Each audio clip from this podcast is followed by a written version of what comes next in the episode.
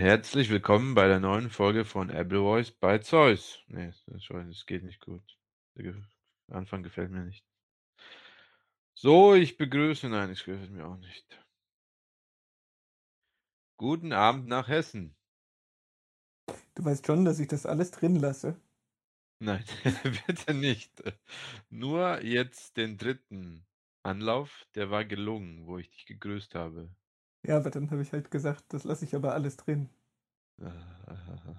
Dann sag's noch Gucken mal. wir mal. Nein.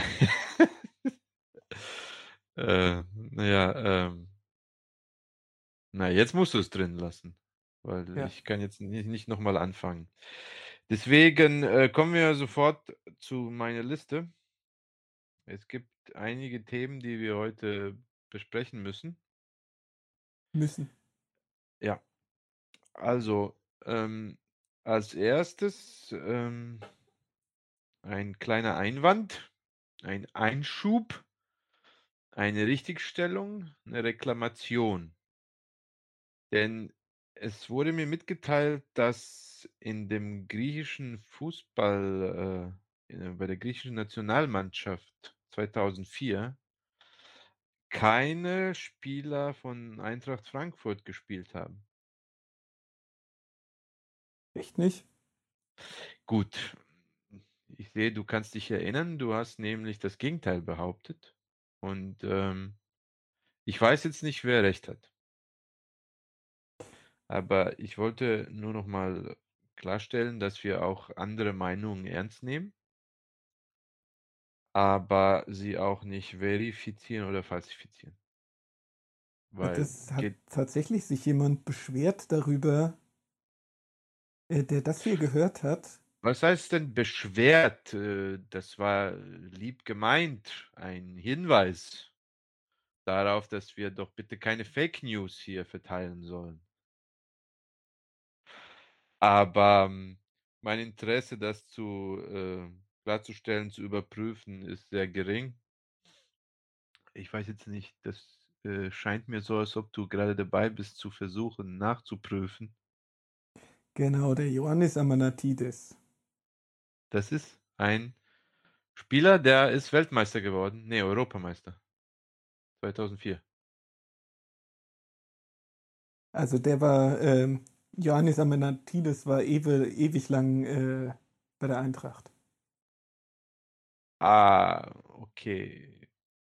Und das und der hat 2004 Ach. ist er Europameister, oder was?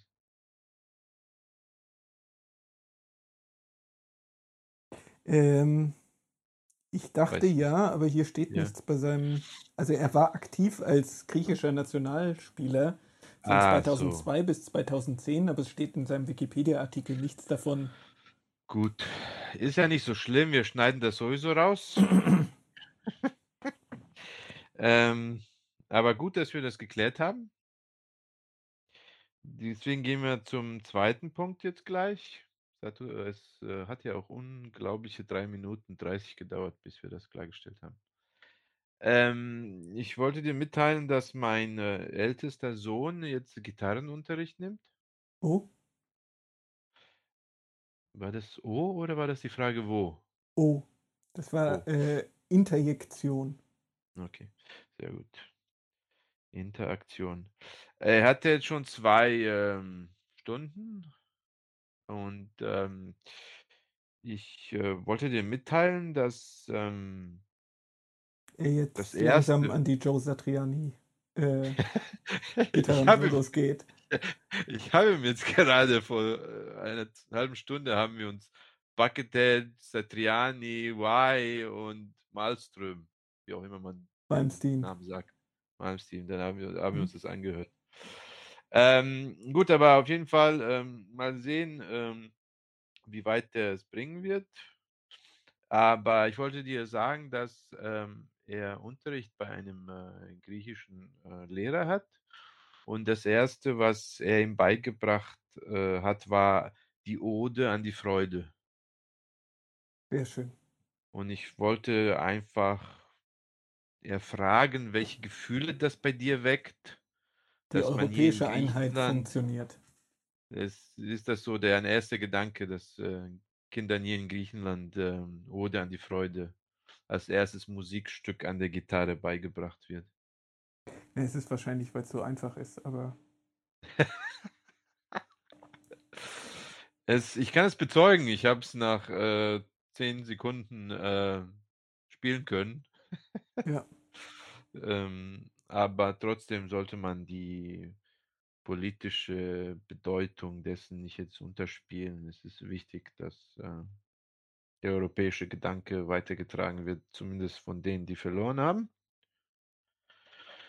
Ähm, möchtest du dich dazu noch irgendwie äußern oder ist es einfach nur Freude in deinem Gesicht, was ich sehen kann, aber die Zuhörer nicht? Ähm mir ist nicht ganz klar, was du mit, äh, die die Verlierer meinst. Ah, okay, okay, okay, okay. Das, äh, lassen wir mal, ähm, offen.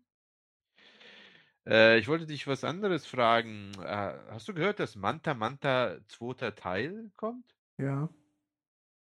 Und das hast du mir nicht gesagt. Oh ja, das, äh, habe ich total vergessen, dass ich dir das dringend erzählen wollte, dass es einen weiteren völlig sinnlosen Til Schweiger-Film gibt. Moment, Moment. Du ich habe ich erzähle jetzt mal was anderes. Manta Manta, der Film ist aus dem Jahre 91, sagt Wikipedia. Und ich bin 93 nach Deutschland gekommen. Und ich gestehe ein, ich habe Manta Manta nicht gesehen. Mhm. Aber ich habe immer wieder gehört, dass Manta Manta ein wichtiger deutscher Film ist. Und ich würde ihn jetzt quasi als irgendwie 'n Klassiker bezeichnen. Weiß ich nicht. Aber willst du wirklich behaupten, dass du seit 91 irgendwie in der deutschen Gesellschaft nicht immer wieder Referenzen zu Manta Manta gehört hast? Ähm schwer zu sagen weil ich tippe doch, äh, die die Klassifikation des Manta-Fahrer-Witzes ist eher die Ursache für diesen Film und nicht eine Konsequenz daraus. Äh, uff, ja, jetzt hatte ich dich für einen Moment, aber dann wieder nicht. Ähm, na ja, gut, aber mal davon abgesehen, dass es der Anfang der Karriere von Til Schweiger ist. Ist es nicht, das war Lindenstraße. Nein, aber Wikipedia sagt, dass das ein Durchbruch war. Okay. Also Dann mach doch wo 'n Podcast mit Wikipedia! Nein, aber wollen wir es dabei belassen, dass es einfach nur der Durchbruch von Til Schweiger ist und so hat es natürlich 'ne bestimmte Wichtigkeit? Oder Für würden wir sagen, dass das 'ne Semi-Klassiker ist? Ach, weiß ich nicht. Also, mir würden, äh 'n Dutzend andere Filme einfallen, äh, die irgendwie auch so vom Niveau her ungefähr so sind, äh, und die mehr Einfluss oder mehr Erfolg hatten. Okay. Weiß ich aber nicht. Bist Ähm du ja. Bist du dir nicht sicher jetzt? Ne, äh, ich, ähm, warte auch noch darauf, was der Punkt von, äh, wir diskutieren über Manta Manta ist. Weil ich, äh, heute auf der Welt, äh, erfahren habe, dass es Manta Manta 2. Teil gibt. Und, äh, ich bin mir jetzt nicht mehr so sicher, ob ich das geträumt habe oder nicht, aber, ähm oder ob das ernst gemeint ist, aber anscheinend hat die Welt, äh, den Film positiv bewertet und sie haben gesagt, das kann nur noch das kann nur Til Schweiger und Tom Cruise machen in Bezug zu dem 2. Teil von Top Gun. Ähm, weil, ähm hast du Top Gun 2 gesehen? Nein.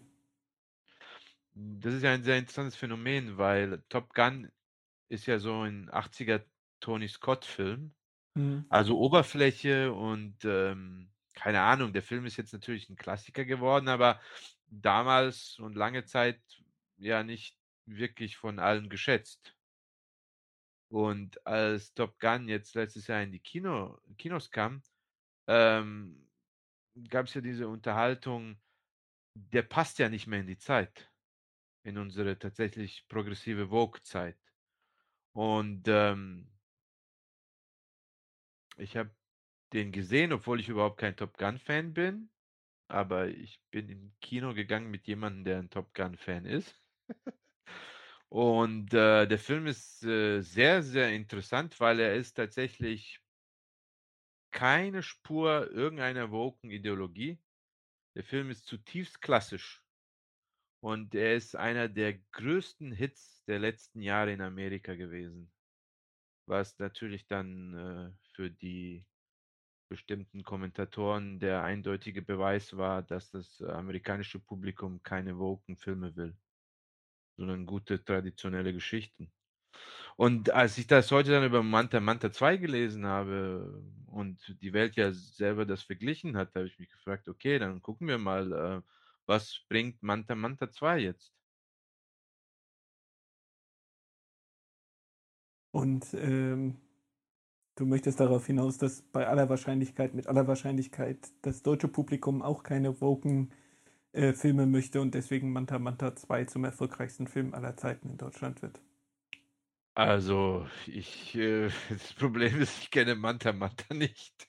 Ich weiß nicht, wie der Film ist. Ich weiß auch gar nicht, wie Manta Manta 2 sein wird. Und als ich jetzt 'ne Recherche gemacht habe über Manta Manta 2, habe ich gesehen, dass, ähm, der Film von fast allen anderen Medien zerrissen wurde. Also, Äh ich habe noch nie wirklich noch nie 'ne gute Kritik auf 'n Til Schweiger-Film gelesen.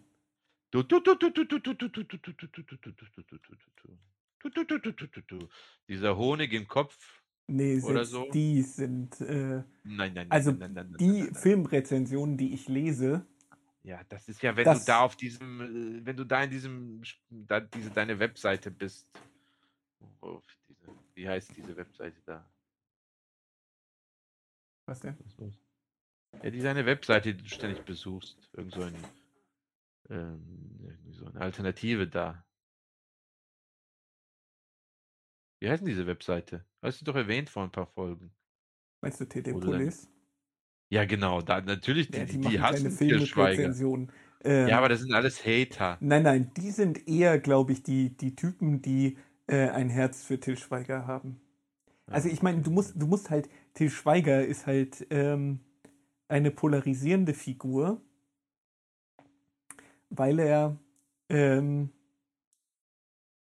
guten Gewissens nett aussieht, aber doof ist. Äh, ne, ich mache bei kein kein ich mache keine Diskussion mit, wo es darum geht, ob Til Schweiger intelligent ist oder Nein, nicht. nein, das meine ich jetzt auch gar nicht, dass ich ihn als Person angreifen möchte, sondern er ist einfach auf so 'ner auf so 'ner gewiss grundsätzlichen Art und Weise also, ich glaube, der ist der ist bemüht und der wird auch irgendwie wokes Zeug mitmachen und alles. Der hat keine ich glaube nicht, dass der irgendwie harte Meinungen hat oder so was, die, äh, nicht mit dem Mainstream kompatibel sind oder so was oder dass er Dinge nicht versteht, sondern der ist halt einfach irgendwie Ich weiß nicht, äh, heute wieder ein Artikel auf der Welt über ihn und der hat sich über diese, ähm, Protestierer, diese diese diese Generation da geäußert. Er hat äh, er hat gesagt, dass Leute, die sich an, äh, Straßen festkleben, Vollidioten sind. Und er hat gemeint, hätte am besten hätte Habeck sich festkleben sollen, dann würde er nicht so viele Scheiße labern oder irgendwie so. Ja. Das fand ich jetzt für Til Schweiger weiß nicht. Also, ich meine, ich erwarte ja alles, aber ich hätte jetzt nicht gedacht, dass er sich so stark anti-grün positioniert, was natürlich deine negative, hm, Aussage jetzt erklären wird. Der ist ja wohl nicht links genug. Ja, ich hätte ihn eher als so, ähm naiven Sozialdemokraten eingeschätzt. Ja, deswegen war ich auch 'n bisschen überrascht über diese Aussagen. Ne, ne, aber ich meine, äh, das macht mir jetzt eher sympathisch, ähm weil, äh also, ich meine, das ist das ist schon, äh, glaube ich, so, dass, äh, alles, was links ist, in den Grünen den neuen, äh, Feind entdeckt hat. Hm. Ja, ich würde dir vorschlagen, dass du noch mal 'n bisschen nachliest über Til Schweiger. Vielleicht, äh, findest du überraschende Sachen daraus. Nein, nein, wie gesagt, ich ich ich ich, ähm, bin ihm nicht, ähm, kritisch gesonnen, weil er irgendwie irgendwas macht, was mir nicht passt oder so. Ja. Sondern ich halte ihn einfach für 'n bisschen doof. Ja, mag sein. Manchmal wirkt er auch so. Das ist das meine ich auch gar nicht gar nicht irgendwie böse. Äh, aber das ist so diese Filme, die er macht und, äh, das ist das Honig im Kopf, äh, oder auch diese diese diese Tatort-Reihe oder so was, das ist alles bemüht. Mhm. Und man sieht, da ist da steckt viel Mühe drin. Es ist aber einfach nicht gut, weil der Mann ja. mangelnde Selbstreflexion Es ist hat. vielleicht gut, aber es ist nicht Ordnung. Ja, ich verstehe schon, was du meinst. Aber ich habe ja auch die Wie letzten gesagt, ich 10 will ich Filme will ich ich äh, Nein, nicht alles, was ich sage, ist 'ne ist 'n Nein, Werturteil. ist schon in Ordnung. Ich habe ja die letzten 10 Filme von ihm gar nicht gesehen, deswegen ist Ne, das ist auch das ist auch Ich das meine ich auch, das ist so das ist so das Schlimme, das ist so das 0815-Ding. Ähm, ich weiß nicht ich weiß nicht, warum und das das ist ganz komisch von der von der von der sozialen Melange, die da drin steckt. Das ist so dieses wirklich bemühte, aber nicht gekonnte. Aber war der nicht auch in „Der bewegte Mann“? Ja, aber das ist, glaube ich, kein Film, den er selber gemacht hat.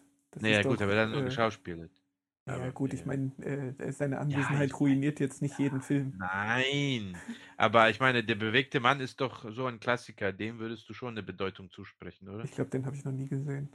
Ja, ich auch nicht, aber trotzdem, „Der bewegte Mann“ ist Also, ein ich meine, ich weiß den meine Film und ich weiß auch, dass es irgendwie 'ne Literaturverfilmung oder irgendwas ist. Das ist Ja. bestimmt schon 'n guter Film. Aber ich habe keine Ahnung. Ja, ja.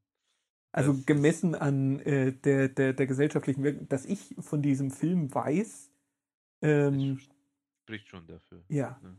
Ja, ja. Ja, ja, das ist ja aber wie du kanntest ja auch „Manta Manta“, also das spricht ja auch dafür, dass „Manta Manta“ 'ne Relevanz hat. Ja, aber ich meine, ich kenne auch „Voll normal“ oder diese ganzen anderen Tom Gerhardt-Filme. Ja, aber „Voll normal“ kenne ich auch. Deswegen gilt das. Ja.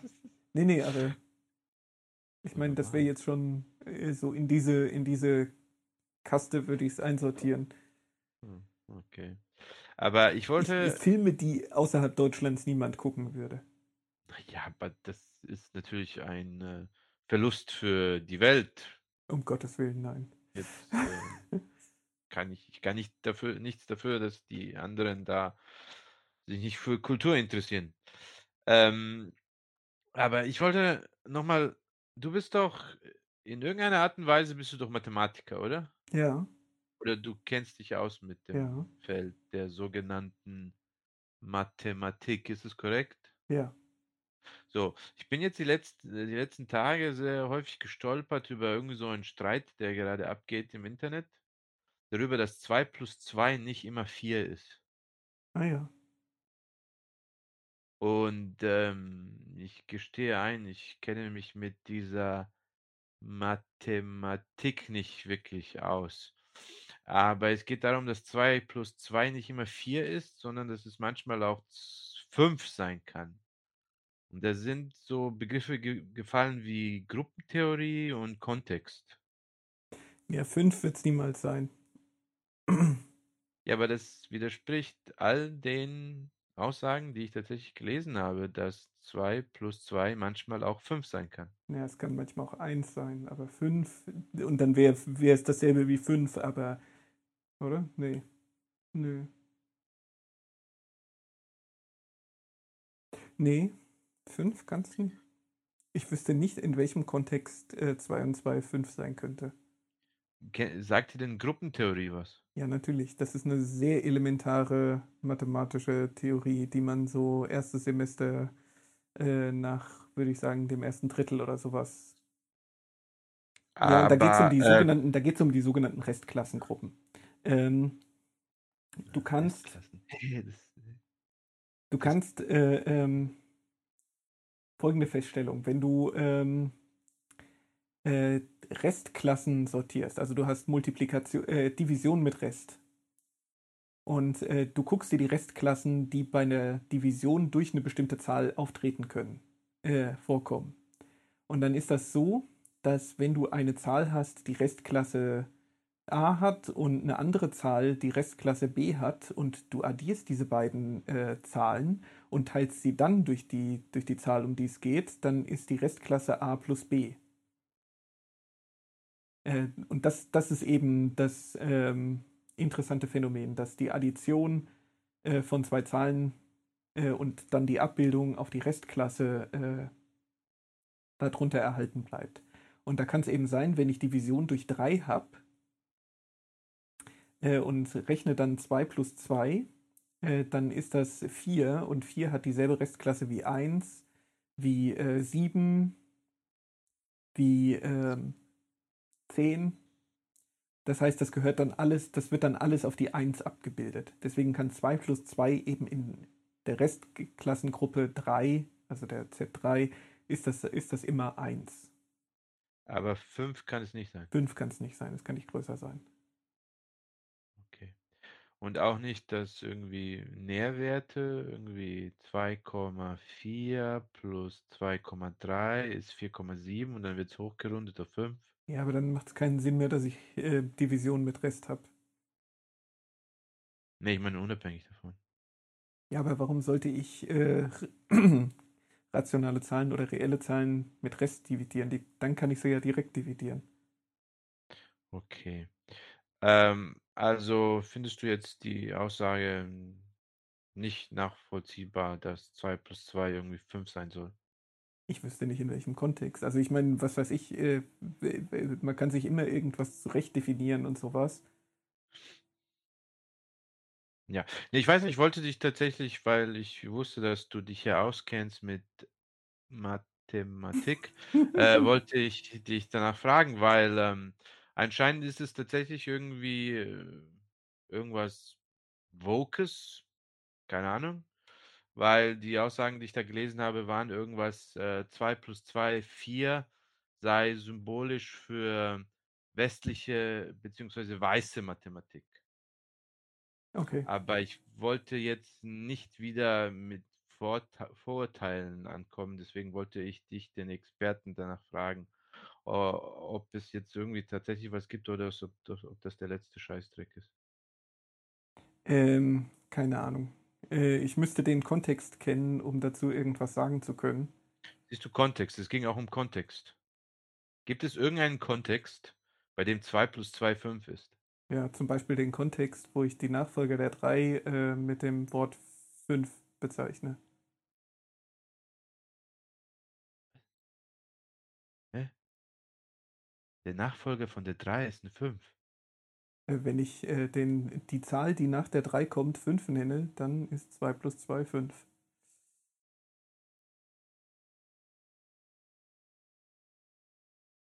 Das verstehe ich nicht.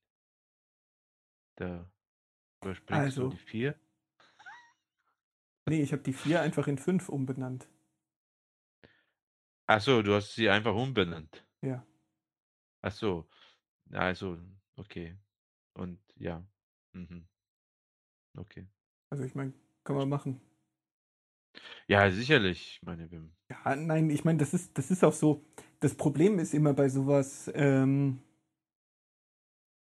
ähm, irgendjemand, irgendein ernstzunehmender, äh, was weiß ich was, Wissenschaftler, wird irgendwas veröffentlicht haben, irgendwas gesagt haben, dann äh, stürzen sich drei äh, aktivistische Deppen da drauf und äh, verweisen darauf, dass dieser ähm, äh, ehrenwerte und äh, absolut äh, saubere Wissenschaftler irgendwas, äh, was jetzt diese oder jene politische Sache unterstützt, äh, veröffentlicht hat. Und dann wird es Mhm. blödsinnig hin und her diskutiert. Das, das, das, das funktioniert jedes Mal. Funktioniert jedes Mal. Ähm, und wenn ich mich nicht täusche, du kennst dich doch auch aus bei Computern und solche Sachen, oder? Ja, Äh, dieses GPT, sagt dir das was? ja, natürlich. Ähm, wo, wo, wo, wo ist das? Wo kriege ich das? Echt? Du hast noch nicht ChatGPT ausprobiert? Hm, Also, ich höre ständig, dass es irgendwie integriert wurde in Bing. Zum Beispiel. Also, ich verstehe also, ich habe ja nur ein iPhone, ja? Bei Bing habe ich es noch ich nicht auf ausprobiert, aber du kannst, äh, du kannst dir einfach, ich habe hier, das kann ich dir zeigen. Wo soll ich Auf das denn dem machen? Weil Handy habe ich hier, siehst du das? Siehst du meine Apps? ich sehe deine Apps Und da ist und da ein, steht AI-Chat. genau, äh, und das ist, ähm, das ist dieses GPT, von dem jetzt alle nee, reden, das oder ist was? eine App, äh, die auf äh, das äh, Chat GPT-3 von, von OpenAI zugreift, dem man halt irgendwelche bist Fragen stellen kann. du bist noch bei 3, bist du nicht schon auf auf 4 umgestiegen? Ähm, das funktioniert so nicht. Äh, Hä, aber 4 wurde doch veröffentlicht, habe ich gelesen. ja, aber das ist eine, das ist eine äh, ähm, Anwendung, die irgendwo bei OpenAI liegt, auf die irgendwelche ähm, Programmentwickler zugreifen können, die die verwenden können, um dann damit ihre ähm, äh, Programme, um das in ihren Programmen zu benutzen. Das ist nicht irgendwie Windows äh, 7 und Windows 8 oder so. Also, ich kann jetzt nur GPT-3 benutzen, oder was? Nee, du kannst dir irgendeine Chat, äh, irgendeine Chat-App, äh, irgend so eine App ben, äh, äh, besorgen oder halt direkt bei OpenAI drauf zugreifen. Ja. Ähm, und dann weiß ich nicht, ob die GPT-3 hinten dran laufen lassen oder GPT-4. Das hängt halt davon ab, wie die App gebaut ist. So. Ah, okay. Ähm, puh, ist alles sehr kompliziert, muss ich ehrlich sagen. Ja, gar nicht. Eigentlich total spannend. äh, ähm, ist halt einfach ein äh, Spracherkennungsding. Äh, also äh, ein Transformer, das ist, ähm, also GPT steht für generativ prädefinierter, prätrainierter äh, Transformer. Äh, Aber kann der auch kann GPT auch für mich, ähm, Bilder erstellen? ja, der GPT-4 soll das kommen können. Weil das interessiert mich. Ich habe, äh ich habe diese äh, ich habe diesen Midjourney benutzt. Hast du was von Midjourney gehört? Nee. Midjourney ist irgendwie so 'ne App oder was auch immer, äh, die kann Text zu Bildern Hm. umwandeln. Und, äh, die hatten das über Discord angeboten. Ich war tatsächlich vor 'n paar Tagen da in Discord in Midjourney und habe von dem Typen also, von dieser Intelligenz da mir 'n paar Bilder her herstellen lassen, die ich dann auf unserer Facebook-Seite gepostet habe. Ähm, das war nicht so einfach. Er hat, ähm ich habe ihm gesagt: „Zeus diskutiert mit Odin.“ Ah ja. Und er hat er hat da, äh, schon sehr schöne Sachen erstellt, aber, äh, etliche Fehler, so 6 Finger oder die Finger sahen irgendwie seltsam aus oder irgendwie so, keine Ahnung. Aber dann habe ich ihm gesagt: „Zeus in der Nähe eines Bullen diskutiert mit Odin, der Krähen auf dem Schultern hat.“ Und das hat er nicht verstanden. So, und das mag ich nicht. Entweder versteht er es oder er versteht es nicht, aber ich habe keinen Bock, jetzt diesen Satz in 30 Ausführungen neu zu verfassen, in der Hoffnung, dass es irgendeine Satzkonstruktion gibt, die er versteht. Entweder tut er es oder tut er es nicht. Ja, Und das deswegen ist, sollte auch äh, keinen kein, äh, keinen Unterschied machen. Also ich meine, die Technik, die du da benutzt, ist eigentlich relativ unabhängig von Satzstellung oder sowas. Äh, das ist ja irgendwie der Clou bei diesen ähm, GPT-Sachen, dass die, die haben äh, sogenannte Self-Attention. Ähm, das Programm nimmt einen Satz ein und ähm, aus Erfahrung, also dass es prätrainiert ist, weiß der, äh, was zum Beispiel das Verb des Satzes ist. Mhm. Und ähm, kann quasi dann nach und nach die Bedeutung des Satzes aufnehmen. Mhm. Mhm. Ja gut. Mhm. Ja, deswegen hatte ich gehofft, dass GPT das jetzt auch machen kann, weil alle schwärmen von GPT. Ja, und GPT ist schon sehr mächtig. Muss man schon Sehr sagen. mächtig. Gut, dass du gut, dass du dieses Wort benutzt, dieses mächtig. Ja. Weil, äh, Elon Musk und irgendwie 'ne Gruppe anderer Wissenschaftler oder was auch immer, haben ja jetzt 'n Dokument unterschrieben und haben gefordert, dass, ähm äh, dass diese ganzen GTP-Sachen und so etwas äh, mal auf, aufs Eis gelegt werden für sechs Monate, weil die Gefahr zu ähm, hoch ist, dass wir hier ein Battlestar Galactica-Szenario haben. Nee, das ist nicht das Problem. Und äh, dass, sie die, dass sie die Menschheit auslöschen, okay? Nee, so, das, das ist nicht das Problem. Das Problem, das tatsächliche Problem ist, äh, GPT-3 hat quasi äh, sämtliche Prüfungsordnungen sämtlicher Universitäten obsolet gemacht. Ja, aber darum ging es doch nicht in diesem Dokument, das sie unterschrieben haben. Äh, nee, gesagt, das geht darum, dass, sie, dass, die, dass, die, dass, dass, es, dass es disruptive Einflüsse haben kann. Ne? Weil wenn der, ja, das meine ich, die wollen uns umbringen, oder? Nein. Ähm, geht nicht um das alte gute Thema Nein, nein, nein, nein. Worum es geht, sind äh, die Deepfake-Bilder von Trump, wie er von einem Polizisten abgeführt wird. Ja, nächste Woche wird es wahr sein, also who the fuck cares? Ja, nee, äh, und ähm, solche Sachen. Halt, äh, äh dass du, dass du halt äh, unglaubliche, in un eine unglaubliche Tiefe solche Fakes machen kannst und damit halt massiv äh, Einfluss nehmen ja, kannst. Ja, und was wird dann sein in sechs Monaten? Das ist das Gleiche. Naja, ähm, nein, die Hoffnung ist die, äh, dass man ähm, Gesetze durchprügeln kann, die das ähm, verbieten. Was denn?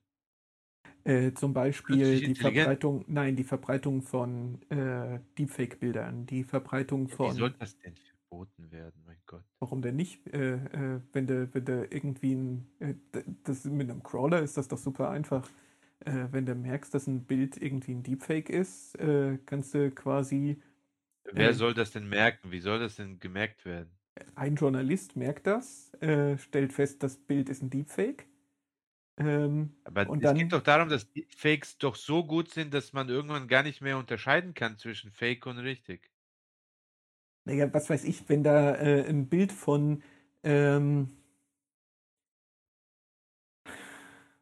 Muhammad Ali, wie er, wie er Gandhi umboxt, ähm, drauf ist, ja, gut. dann kannst du sehr leicht recherchieren, dass das nicht dass das kein, kein Ja, aber das sind so spezielle Fälle, wo wir zum, wo wir es zumindest mit toten Personen haben und äh, ja, oder äh, halt äh, unwahrscheinlich.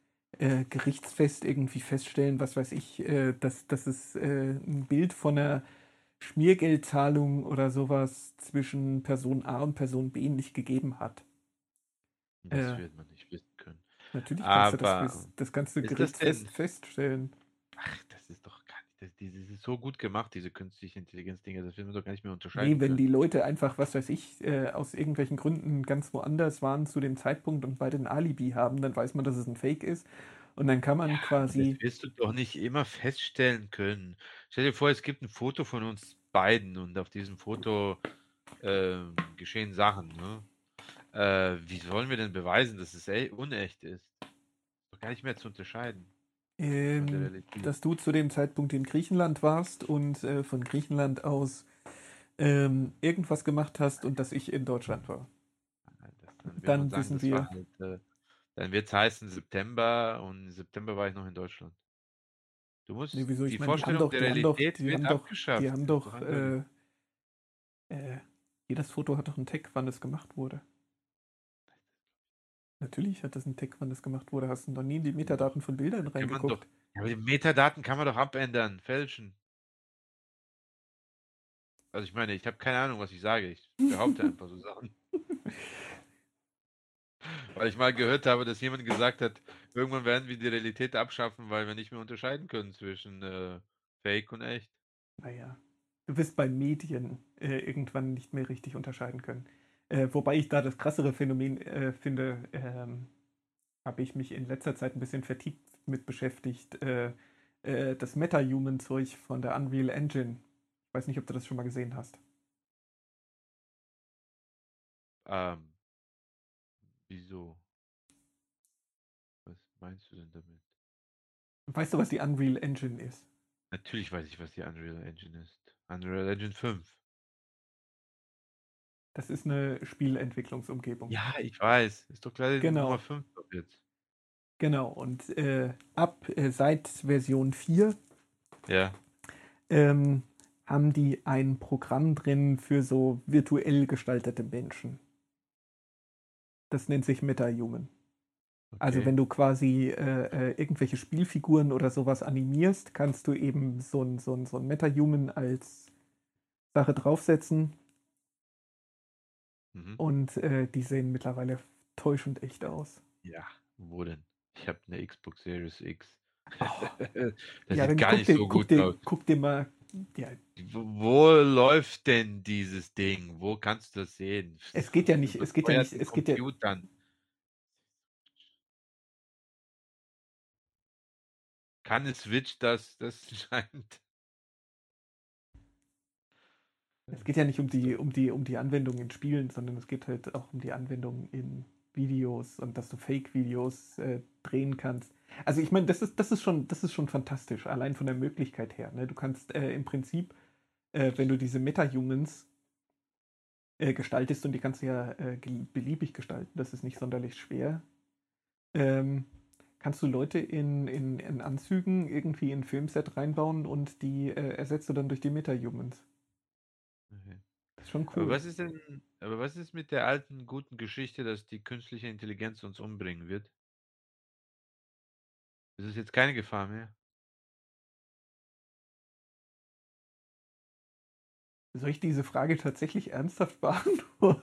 Ja, was denn? Ich dachte, darum geht's jetzt mit diesen sechs Monaten Ban. Nee. Ich dachte, dass die, dass die so klug wird und so mächtig, dass sie uns dann umbringen wird, wie alle, alle tausend Science-Fiction-Autoren der letzten 100 Jahre überzeugt waren. Ja, ja, genau. Die, die Recommender-Engine von Spotify dreht durch und äh, sendet dir so lange ähm, irgendwelche Schlagermusik, bis dein Ohr blutet und ähm, du dann daran stirbst. Also, wie ich das, Das ist das verstehe. wahrscheinliche. Aber Moment, ganz ernsthaft. Ich, du gehörst eher zu den Leuten, die sagen, es besteht keine Gefahr, dass eine künstliche Intelligenz eher, eher das äh, Verlangen entwickelt, uns auszurotten. Dafür müssten, müsste sowas wie äh, ein System, das dir Popsongs vorschlägt, äh, irgendwann mal äh, sowas wie Intentionen Ich meine. GPT jetzt hier. Hast du gehört, wie klug GPT ist? Also er könnte irgendwann denken, die Menschen sind böse, was weiß ich, und Warum, warum sollte, warum sollte ein, ein Textgenerierungstool äh, anfangen zu denken, die Menschen sind blöd? Ich weiß es nicht, aber äh, das, warum? Also hast du auch Angst vor deinem MS Word? Oder vor äh, Ja, aber das ist dumm. Windows? Ja, aber das sind dumme Programme, die können nicht fühlen und denken. Das können, äh, das kann ChatGPT auch nicht. Oder GPT-3. Ja, also ich find's, ich, ich finde es ein bisschen schwierig, äh, wenn alle, alle, alle Sci-Fi-Filme der letzten tausend Jahre eindeutig zeigen, dass künstliche Intelligenz letztendlich nur ein Ziel hat, uns auszurotten. Ja. Du sagst es einfach so, warum sollte, also muss doch Ja, also subtiler Unterschied. Ähm, wir nennen das künstliche Intelligenz, diese Sachen, die wir da benutzen. Äh, die bessere Bezeichnung ist aber natürlich einfach nur Algorithmen zum Maschinenlernen. Das sind Okay. einfach sehr gut äh, trainierte Programme, die halt äh, selbstständig sich ähm, bestimmte Fähigkeiten beibringen können. Ja. Mehr können die Da nicht. Und da besteht die Gefahr, dass sie sich die Fähigkeit ei- aneignen, die Überzeugung zu entwickeln, dass wir ausgerottet werden sollen. Naja, dafür müsste man sie trainieren, aber das Trainieren macht ja immer noch der Mensch. Aha. Hm, Ich weiß nicht. Also, so. Also Das ist ich meine, das, Es erscheint ist, mir es ziemlich ist- blauäugig, was ich von dir höre. es ist ein bisschen albern, sich darüber Gedanken zu machen, ob äh, ein, ein, ein Chatbot äh, irgendwann mal äh, wieder alle technische, äh, alles technisch seriöse irgendwann mal Bewusstsein entwickelt und auf die Idee kommt, uns umzubringen, wenn äh, gefühlt zwei Flugstunden von hier äh, ein völlig normaler, konventioneller Krieg herrscht, ähm, in dem Leute sich mit Panzern gegenseitig überfahren. Das Äh, das ist ein bisschen albern, sich darüber Gedanken zu machen. Ja, was ist, aber ich meine, Aber weißt du, ich habe heute gerade äh, äh, äh, ein Video gesehen mit Interviews mit J.R.R. Tolkien. Und er hat ja gesagt, jede gute Geschichte, jede gute Geschichte, die uns mitnimmt, handelt von der Unausweichlichkeit des Todes. Und ähm, es hat mich natürlich sehr gefreut, dass jemand wie Tolkien, ja, meine Meinung teilt. Ähm, passt das irgendwie zu der künstlichen Intelligenz, die uns umbringt? Ja, nee, natürlich. Ich meine, das, die Geschichte von der künstlichen Intelligenz, die uns umbringt, ist ja, ist ja eine andere Sache. Man konkretisiert ja solche, solche, solche Urängste auf eine konkrete Situation, wie der T800 durch die Gegend marschiert und äh, Leute erschießt. Ja. Aber die eigentliche Angst, die dahinter steht, ist ja, dass äh, auf so einer grundsätzlicheren Ebene uns äh, Technik umbringt. du meinst, das ist eine Grundhaltung gegenüber Technik? Ja, nee, natürlich und eine super weit verbreitete. Weil gut, dass du das sagst. Ich habe nämlich in, ich habe danach Videos geguckt mit Christopher Tolkien, hm. dem Sohn. Hm. Und der hat da erzählt, dass, ähm, dass Tolkien, also sein Vater, die Maschine abgelehnt hat. Ja, offensichtlich. Also ich meine, äh, wenn irgendwas. Herr der Ringe ist doch der Archetyp von. Und ich meine, ich sage das als jemand, der das Ding hoch und runter gelesen hat und der die Filme hundertmal gesehen hat. Ähm, das ist doch pure 19. Jahrhundert romantische Realitätsflucht. Ein Typ, der mit seinem Leben nichts Besseres anzufangen weiß, als sich mit ähm, alt äh, äh, englischer äh, äh, äh, Linguistik auseinanderzusetzen und der ähm, den Beowulf äh, auswendig kannte, quasi, und das quasi alles nochmal in eine, in, eine, in eine andere Geschichte umgewandelt hat. Ähm, dass so jemand jetzt nicht unbedingt zu den totalen Enthusiasten der Aufklärung und äh, des modernen äh, industriellen Lebens äh, gehört, ist jetzt nicht so wahnsinnig überraschend. Und der, in diesem Interview hat dieser Typ irgendwie gefragt, äh, irgendwie, das ist, das sei wohl Eskapismus. Ja, klar. Und der Tolkien hat ihm gesagt, ja, aber der richtige Eskapismus, äh, nämlich der Versuch, aus dem Gefängnis auszubrechen. Hast das fand mal, ich stark. Hast du mal, ähm, äh, lege ich dir sehr nah, weil selber Gedanke Ted Kaczynski, ähm, der ja. UNA-Bomber. Das ist ein, mal gehört? Ja, ich kenne den UNA-Bomber, aber ich mag so Sachen nicht. Naja, ich meine, der hat das halt äh, ein bisschen auf die Spitze getrieben. Ähm, der hat das halt, äh, das, was bei, äh, sagen wir mal, dem Otto-Normal-Eskapisten äh, noch äh, persönliche Realitätsflucht ist und Hass auf die Moderne, der hat äh, den Hass auf die Moderne vollständig umgesetzt, indem er Bombenanschläge verübt hat. Ja, aber das interessiert mich nicht. Ich mag mehr das von Tolkien, weil ich das irgendwie nachvollziehen kann. Nämlich dieses, äh, ähm, weil zum Beispiel, ich mag Fliegen nicht. Ja.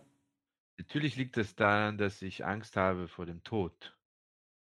Aber mir ist auch dieser Gedanke zuwider, dass Menschen sich das Recht nehmen, für sich zu fliegen. Es ist wieder die Natur.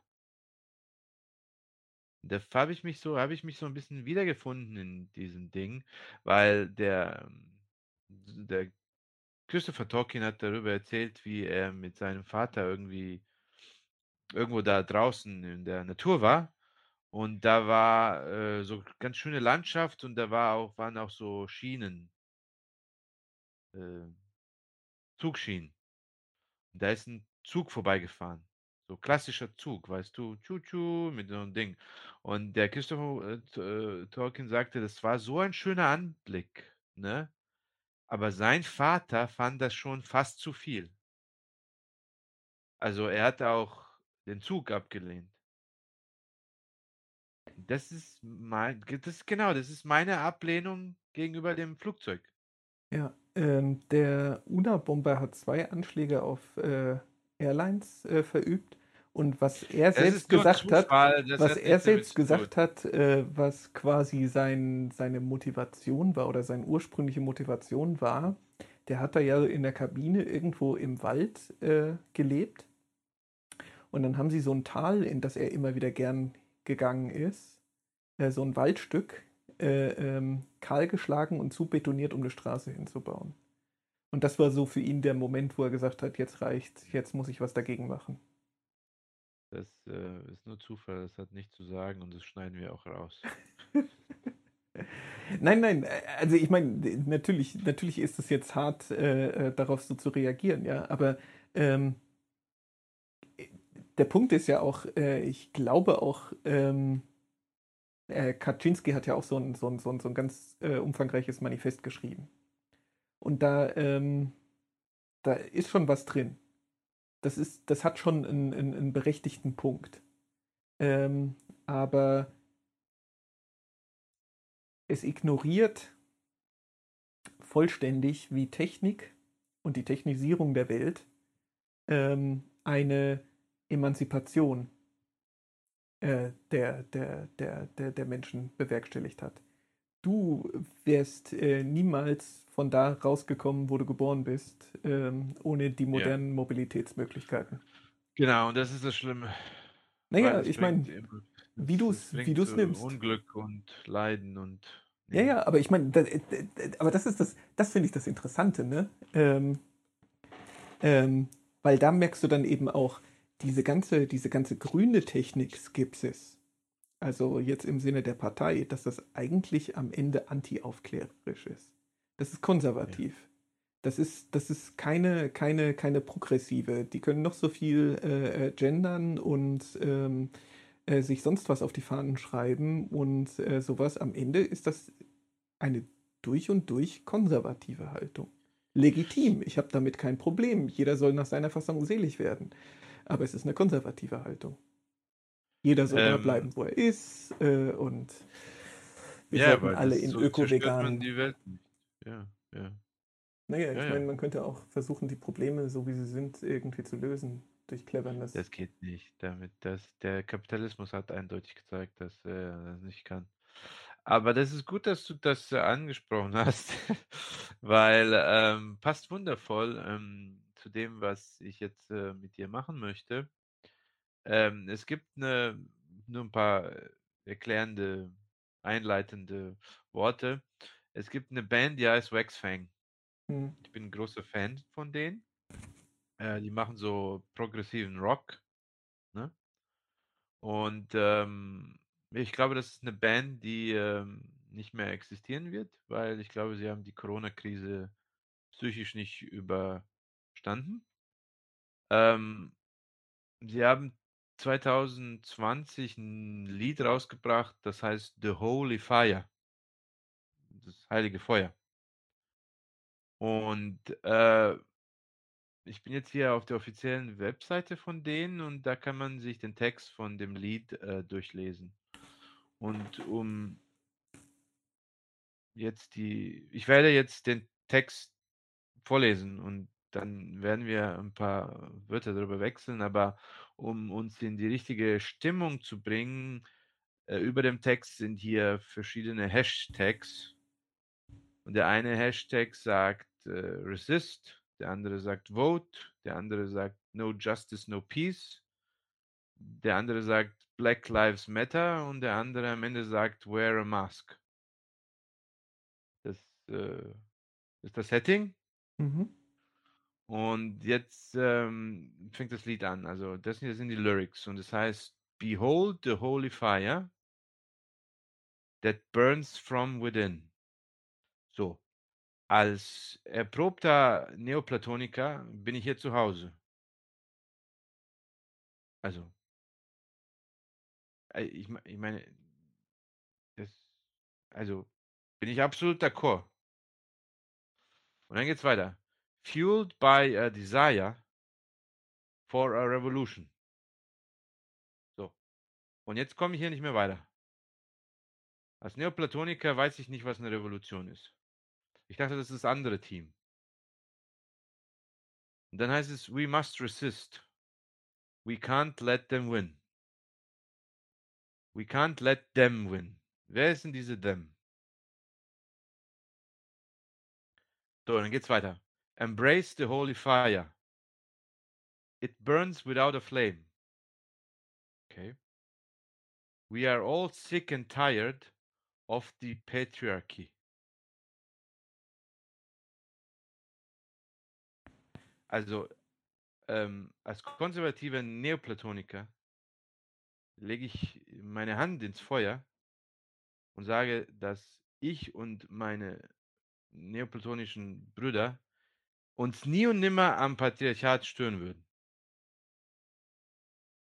Ich bezweifle, dass wir überhaupt die Existenz von einem Patriarchat anerkennen würden. Und es geht weiter. We must resist, we can't let them win. I believe in the holy fire. I believe in the holy fire. Ich glaube. In the holy fire heißt es hier. I believe in the goodwill of men. If the stakes were any higher, we may never reach the top of them. We must resist. We can't let them win. If we don't do something, we'll be crushed by the weight of it. Und das Lied endet mit Love always wins.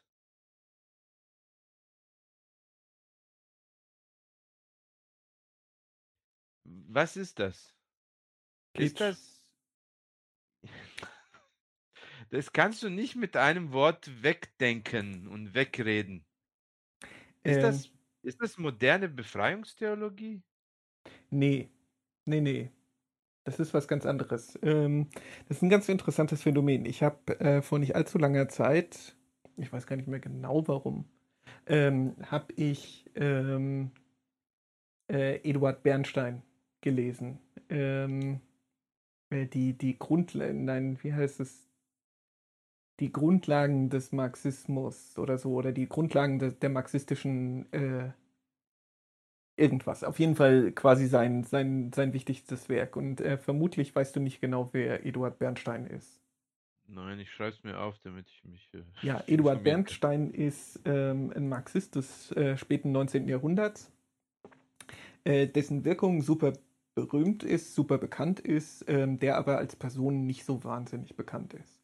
Ähm, der hat ein Buch geschrieben, äh, ganz viele äh, Aufsätze, aber vor allem das, was ich jetzt gerade, dessen äh, Titel ich nicht mehr ganz zusammenkriege, ähm, in dem er quasi äh, Marx nochmal versucht, ähm, richtig zu, äh, zu äh, sich damit auseinanderzusetzen, weil er äh, in, in, nach seiner Beobachtung verschiedene Lücken in der marxistischen ähm, äh, äh, Theorie entdeckt hat, äh, die ähm, seiner Meinung nach zu einer strengen Auslegung des Marxismus äh, dem widersprechen. Und äh, sein, sein, sein Ziel ist dann quasi eine Revision des Marxismus, ähm, quasi den Marxismus von dem, wo er offenkundig äh, Fehler beschreibt, ähm, loszulösen. Und die wichtigste Konsequenz davon ist, ist, dass die Katastrophentheorie des Kapitalismus ähm, nach Bernstein eben Humbug ist. Oh. Äh, die, die empirischen, alle Sachen, die, ähm, mit denen Marx versucht, das zu erklären, dass, die, dass der Kapitalismus eben in die äh, proletarische Revolution führt, ähm, die empirische Grundlage dafür ist, spricht für das Gegenteil. Äh, das ist das berühmte, äh, aber ich will jetzt auch nicht zu tief in die Materie, das ist das äh, Gesetz von der Tendenz des fallenden, der fallenden Profitraten. Ähm, äh, daraus leitet Marx quasi ab, dass irgendwann die Mhm. proletarische Revolution kommt. Und Mhm. äh, das ist einfach falsch. Und äh, Bernstein versucht dann eben diesen, den, den Marxismus neu zu begründen und quasi den äh, ähm, andere Form von Sozialismus. Und äh, diese andere Form von Sozialismus, die äh, an Eduard Bernstein angelehnt ist, die nennt man heute Sozialdemokratie. während der orthodoxe Marxismus, der eben an der Katastrophentheorie festhält, das äh, sind die sogenannten Kommunisten. Ähm, also das. Nee, die haben sich irgendwann halt selber Kommunisten genannt. Ähm, Okay. äh, allerdings erst 20 Jahre später. Aber das ist halt Okay. das Wichtige. Äh, also seine Hauptgegnerin, seine Hauptgegnerin ist auch Rosa Luxemburg. Okay, ich verstehe. Rosa Luxemburg ist eigentlich berühmt für all das, was sie gegen Eduard Bernstein geschrieben hat. Mhm. Ähm, genau, und wie, wo ist jetzt der Bezug zu dem Heiligen Feuer? So, und ähm, der Witz ist eben, äh, bei Bernstein läuft das darauf hinaus, dass man den Sozialismus nur durch kontinuierliche Reformen äh, erwirken kann. Äh, der, der Kapitalismus wird nicht äh, zerbrechen, es wird keine Revolution geben. Das Einzige, was möglich ist, ist kontinuierliche Evolution hin zu einem immer sozialistischeren System. Und das ist im Prinzip auch das, das, das, das, das Kernziel ne, der heutigen Sozialdemokratie. Permanent immer äh, irgendwie die Situation weiter verbessern, bis wir irgendwann halt im gelobten Land äh, gelandet sind. Ja. Ähm, und äh, Bernstein äh, stellt eben fest, äh, dass aber viel von dem von der Begeisterung für den Sozialismus daher kommt äh, von diesem Versprechen der Revolution. Ähm, das aber eben völliger Schwachsinn ist und äh, wie sich eben auch in den Revolutionen, der Juli-Revolution und der 48-Revolution äh, gezeigt hat, gar nicht mal unbedingt zu einer Verbesserung führt, sondern im Regelfall halt einfach zu Schwachsinn. Aber es gibt eben so ein, so ein Gefühl äh, der Leute, die unbedingt die Revolution haben wollen, wo es auch mehr darum geht, die Revolution zu haben und nicht den Sozialismus anschließend. Ähm, und ich glaube, das ist das, wovon der Text handelt. Ähm, das ist diese naive Revolutionsbegeisterung. Revolutionsbegeisterung geschenkt. Aber was ist mit dieser religiösen Sprache Naja, und der klar, Benutzung genau. von religiösen Bildern? Genau, weil die Revolution eben das äh, Erlösungserlebnis ist. Ähm, Mhm. also es geht ja nicht quasi um das Reich danach, um äh, den Himmel danach, sondern es geht um das Erlösungserlebnis der Revolution. Deswegen hängen so viele Kommunisten an dieser, an dieser Revolutionsgeschichte dran, weil die eben das Tolle, das ist die Erlösungssache. Mhm. Und Okay, ja, äh, das- da wir in äh, gemäßigt sozialdemokratischen Zeiten leben, Mhm. ähm, ist den Leuten halt einfach dieses Revolutionsgefühl abhanden gekommen. Und deswegen, also Das ich meine, naja, aber ich meine, äh, du kannst ja nicht mehr äh, äh, fight the good fight. Was willst du denn, äh, was willst du denn kämpfen? Äh, Ja, aber das ist, aber, aber, sorry, aber in der, es wird noch sehr stark mit diesem Gedanken dann, Ja. also mit diesem divers, mit der, das, äh, mit der das meine, die vorgetragen wird. Äh, das, ist doch, das ist doch das Witzlose eigentlich. Ja, aber die letzte CD von Muse besteht nur aus Resist und äh, Naja, weil we das irgendwelche, weil das irgendwelche, irgendwelche ähm, äh, Mittelschichtskinder sind, äh, denen todsterbenslangweilig ist, äh, die keine Ahnung von äh, betrieblicher Mitbestimmung haben, die keine Ahnung von ähm, Arbeitsschutz äh, haben und sowas, sondern denen einfach langweilig ist und ähm, die jetzt irgendwo in einem abgefahrenen Magazin gelesen haben, dass es den Leuten ja in Afrika so schlecht geht, äh, dass man das jetzt quasi daraus äh, mit dem Feuer der Gerechtigkeit dafür eintreten kann. Oder wie schlecht es äh, ähm, XY geht. Also ich meine, das ist, das ist doch das Problem. Ähm, ich finde, weißt du, was die Kathedrale ist? Ja, das ist ein Gebäude. Nee, äh, die Kathedrale äh, im Sinne der politischen Verschwörungstheorie. Hm. Äh, das Nein. ist so ein ultrarechter, äh, rechtslibertärer Typ in, in, den, in den USA, der so äh, quasi so unter Silicon Valley-Typen total beliebt ist. Und der hat von äh, der Kathedrale. Das ist eine Verschwörung ohne Verschwörer. Äh, und Mhm. damit meint er halt eben äh, Medien und die, ähm, äh, die, die, die, äh, äh, also Academics, Academics und Journalists, äh, die eben quasi so eine, so eine Verschwörung, äh, ähm, ohne dass sie jetzt quasi echt sich verschworen haben, aber so eine, Ja. so eine Verschwörung, so eine Umgestaltung klar, ne, das läuft auf eben irgendwie diese Wokeness-Geschichte hinaus.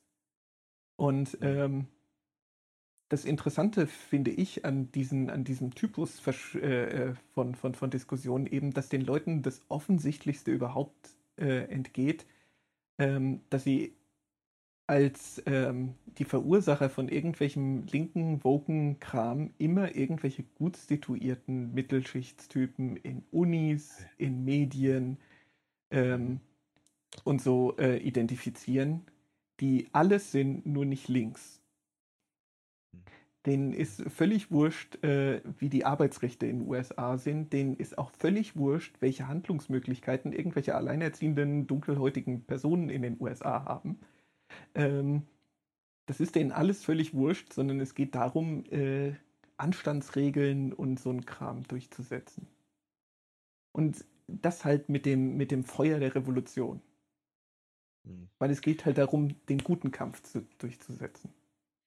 Freddy, das sind sehr gute Abschlussworte äh, von dir. Denn wir haben schon das Ende der Sendung erreicht. Ja. Ich muss dich leider darüber informieren, dass wir jetzt keine Zeit mehr haben, über die Problematik von Battlestar Galactica zu reden. Und leider habe ich auch keine Zeit äh, mehr, dir zu erklären, was eigentlich die Quintessenz von Star Wars ist. Wie letzte Folge besprochen. Aber das äh, müssen wir dann äh, hinauszögern und äh, diesen Themen widmen, widmen wir uns dann in der nächsten Folge. Das hast du absichtlich gemacht, indem du mich mit irgendwelchen pseudo-woken äh, äh, Liedtexten provoziert und abgelenkt hast. es hat ja auch geklappt, denn ich sehe, du hast es anscheinend vergessen. Ja, ja, nee, völlig in Ordnung. Äh, ich wollte noch diese bestimmte, äh, diese Liste durchgehen und diese Themen ansprechen. Ja, das war mir wichtig, dann deine Meinung zu hören. Und äh, gerne können wir dann äh, nächste Woche auch sprechen über die bösen Cylons, eine künstliche Intelligenz, die den Plan hat, die Menschheit auszurotten. Ja. Das passt ja sehr gut zu dem heutigen Gespräch. Ja. Gut. Dann wünsche ich dir eine gute Nacht hier aus der kretischen Dunkelheit. Und dann sprechen wir uns nächste Woche. Sehr gut.